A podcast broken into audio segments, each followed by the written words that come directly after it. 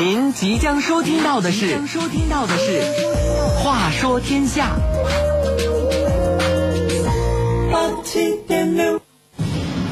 每晚十点，话说天下，描绘的天儿，说点的事儿，写大字儿，那么长大的事儿和那过去的人儿，现在的人儿和现在的事儿，千秋万世历史的事儿，也是那百姓的心里边的事儿。每晚十年那一定一个准儿，话说天下就是这个味儿。话说天下，开始。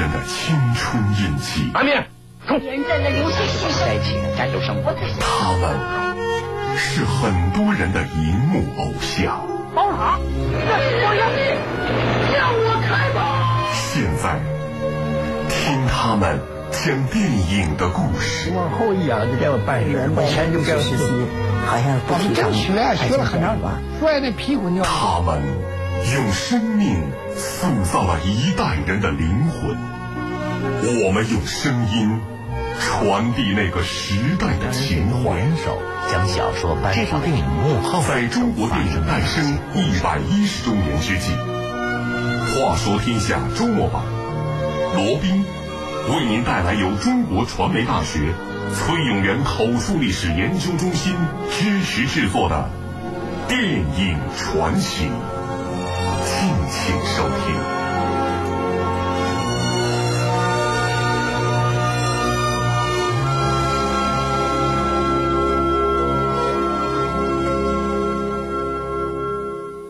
这里是《话说天下》周末版，大家好，我是罗宾。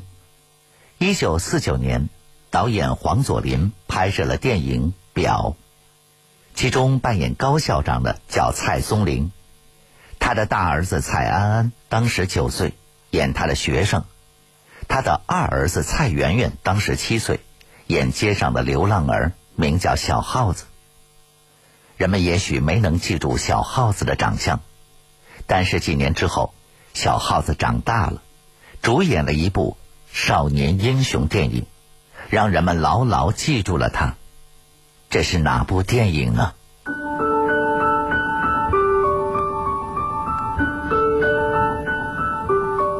兄弟俩同时参演的这部电影，谁当主角？为什么一波三折？导演是如何培养小演员的？剧组中的羊又引发了多少麻烦？兄弟俩之后的电影之路又是什么样的呢？话说天下周末版，罗宾为您带来电影传奇系列之《鸡毛信》。这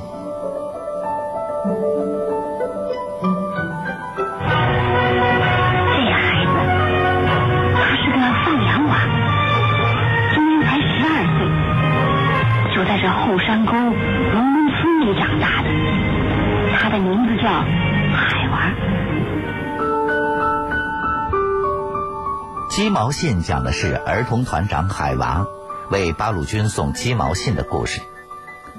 这部影片的导演是石辉，他和黄佐临是好朋友。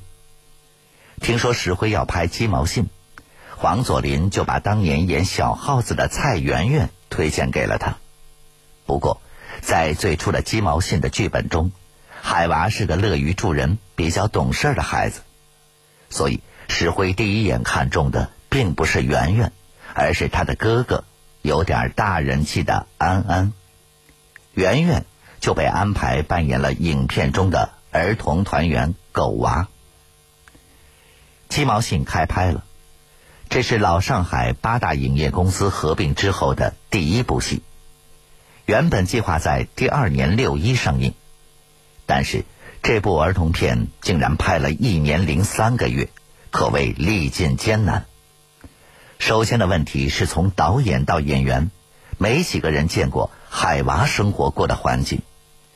在《鸡毛信》导演散记中，导演石辉写道：“鸡毛信所描写的抗日战争时期老解放区的生活，是我所没有经历过的。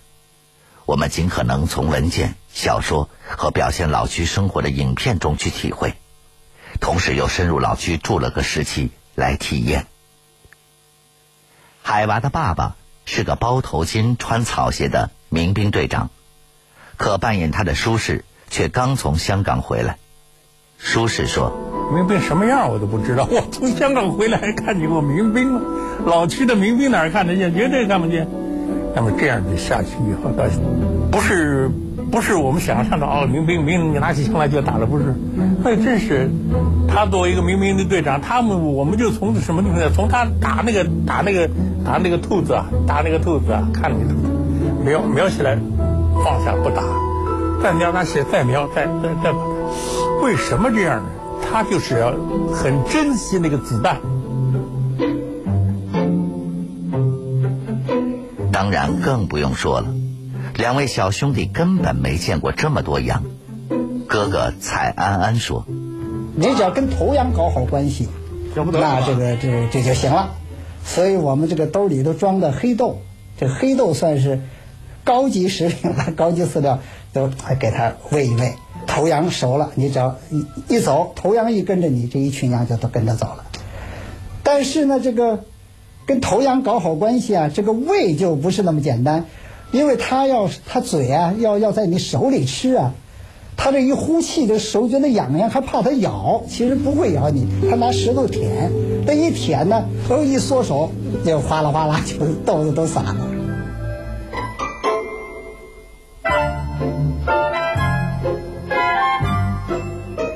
和羊做了朋友，又能演主角海娃。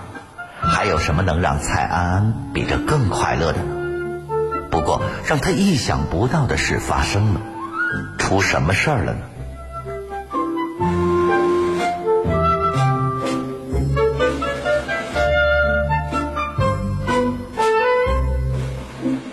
就在安安拍了四五十个镜头以后，有一天，副导演谢晋宣布换弟弟蔡媛媛来扮演海娃。原来，在一九五零年出版的小人书《鸡毛信》中，海娃是个小光头、蒜头鼻、满脑子鬼主意的孩子。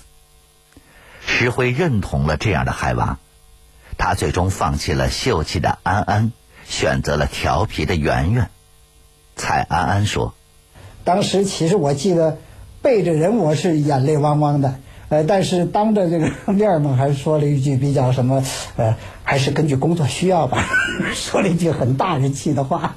弟弟蔡媛媛说：“我呢，就是，呃，我当然是挺高兴的了，因为我我我的调整是演主从配角戏很少演一个主的主角，但我当然也服从组织分配，而且我保证完成任务，对不对？”作为补偿，安安除了扮演狗娃，还当上了演员小组的组长。带领五个儿童演员在拍戏之余抓紧学习功课，而已经拍摄的镜头也就此作废。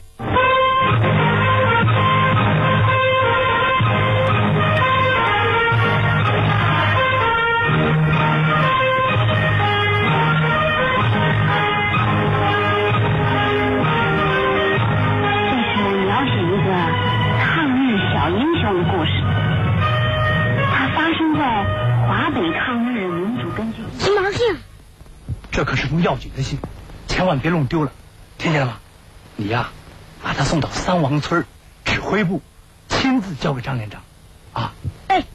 石辉修改好了剧本，舒适学会了当民兵，圆圆从哥哥的手中接过了放羊的鞭子，鸡毛信就要正式上路了。孩儿，就这么走了？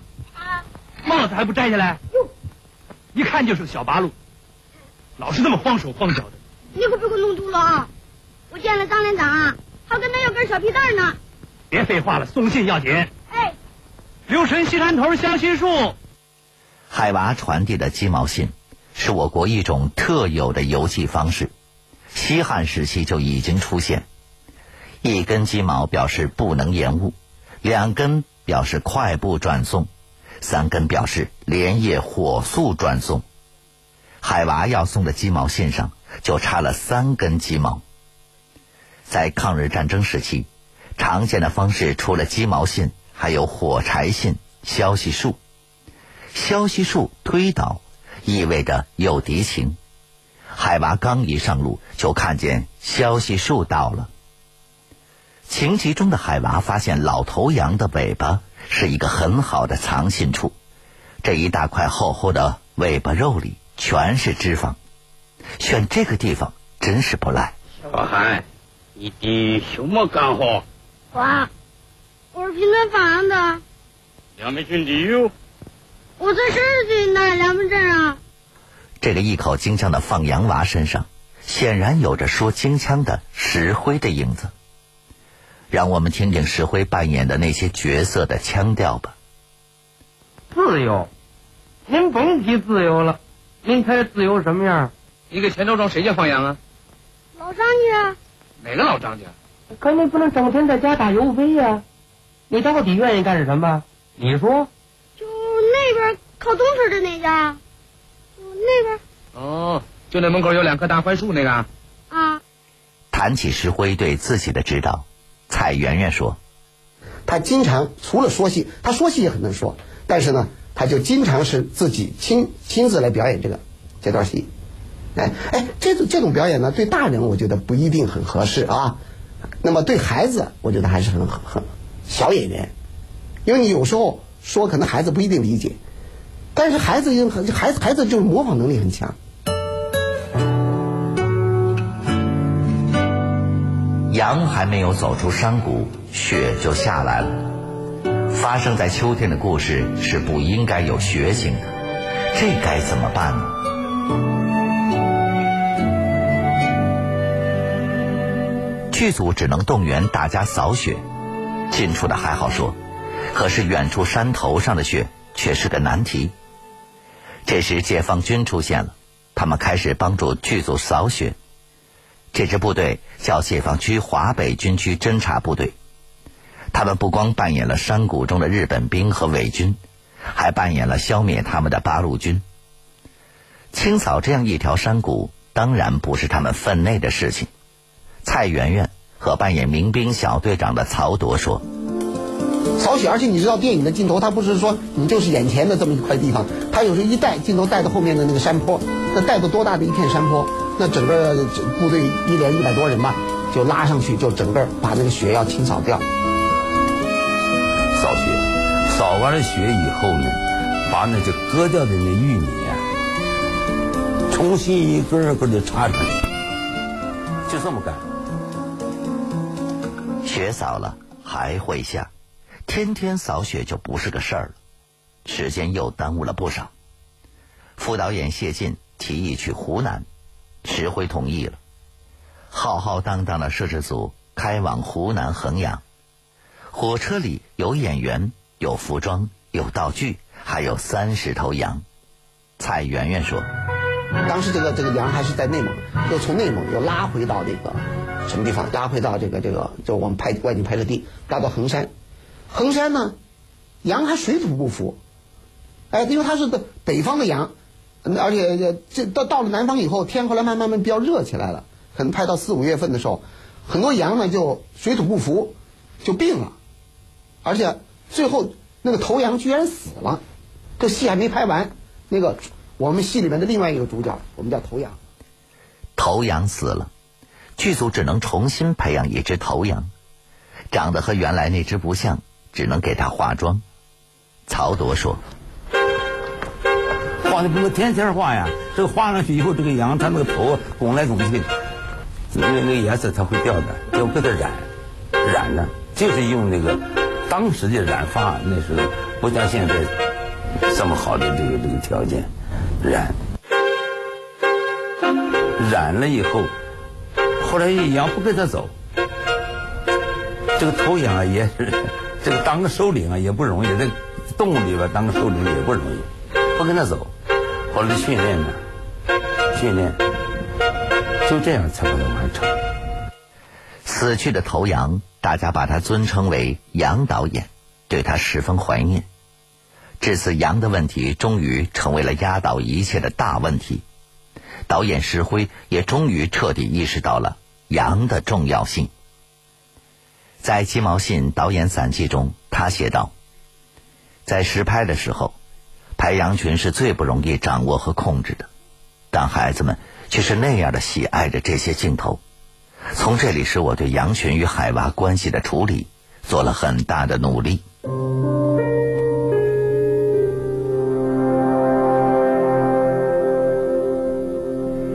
羊的问题已经让人很头疼了。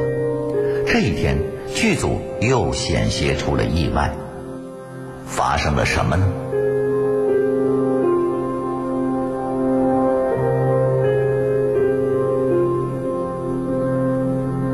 有一天，曹铎在拿剧组里的机枪时，枪走火了。曹铎说：“真枪啊！”当时我们那个沈西林摄影，还有一个范阿毛搞机器的，两人就站在前边，也是隔我有大概有七八尺远吧。我这么一一提的时候，一提当当当当当，四枪出去，就打在那个范阿毛跟沈西林那个脚底下差一尺的地方。这架机枪是用来提防老虎的，拍戏用的。也是真枪实弹，这就是石辉领导下的特殊的鸡毛信剧组。为了保障安全，石辉颁布了一条剧组法令，不许玩枪。但是日本鬼子肚子饿了要吃羊，石辉倒是真让人从羊群里挑了几只杀了。老总，老羊肉又老又膻，跟啥吃头啊？海娃多了个嘴。小羊羔就成了日军的口中餐。得，不吃老的，来这个小的。老总，这羊羔太小，是不能吃啊。就吃的这个嫩劲儿嘛。老总，你放了他呀！你放了他。我问你。小羊羔被杀了，海娃哭了。回忆起这个场景，蔡圆圆说：“哎，这是真哭了，因为我跟羊这个长期的共同是是这个这放羊呢，对羊有了感情。那么就说。”他确实当时还真杀了几个羊啊，真杀了羊。那么他把现这这这这这个现场呢，就就说还我比较容易投入去。那么那么当然，在拍摄的过程当中，我记得就说导演呢还在旁边，比如讲讲这种内心，我们叫内心独白，就是鬼子真真真真可恶啊，羊啊，这些羊多可怜呐，你看对对，就说就讲这些内心活动。石辉松了一口气，看来这孩子是能哭的。羊对他们来说有用，他从此开始更加注意了解小孩子的心理。在鸡毛信导演散记中，他写道：“我还可以举出这样一个例子来说明，我们的处理是由于不理解儿童所产生的。就是海娃被敌人挤在屋子里边逃不出去的时候，我们认为海娃应该想家，求收父亲、奶奶、张连长一大串。”可是孩子们说：“我们不会想这么多的，我们在这时候是心里很急，肚子饿，困乏，想办法逃。”海娃，海娃，你可不能睡，你信还没送到。你瞧你，你把信交给张连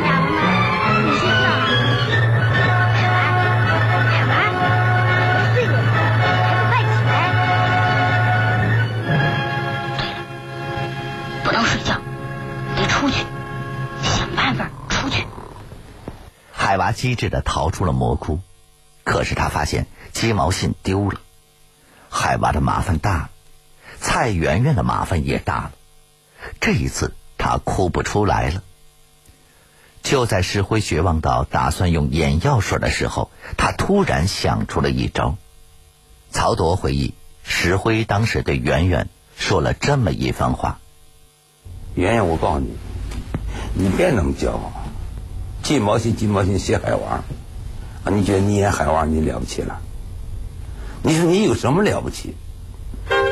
再说咱们这戏才拍了一半，还有你哥哥在这儿，安安在这儿，我我让你走，让你滚蛋，我让你哥演。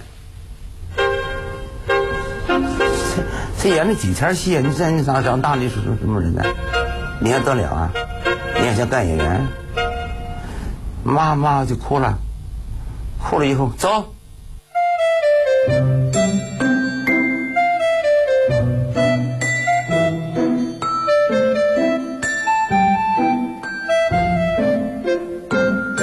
石灰又度过了一次难关，他是如此投入的说戏、示范、表演，恨不能自己变成海娃来演。那么，我们在海娃身上能看到多少石灰的影子呢？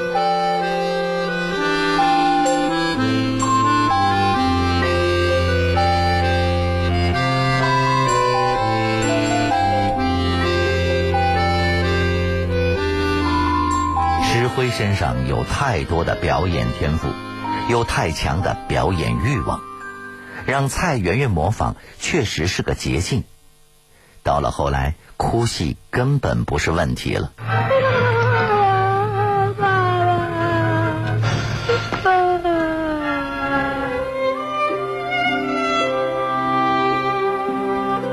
海娃受伤了，但是他把敌人带进了八路军叔叔的包围圈，任务完成了，圆圆也要完成任务了。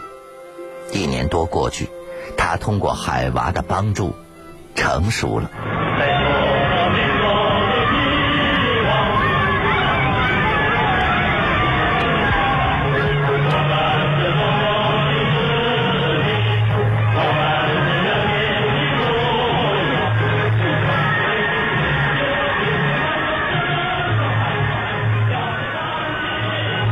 他回来了，他见到了哥哥演的狗娃。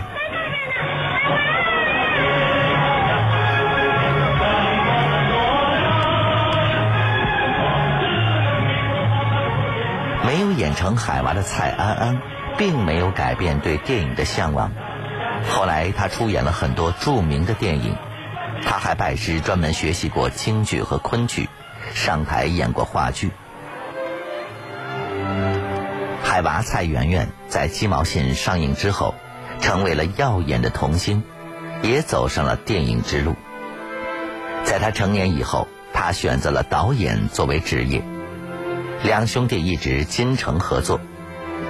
一九八九年，他们在澳门成立了第一家影业公司——蔡氏兄弟影业公司。他们拍摄的电影成为了澳门历史的见证。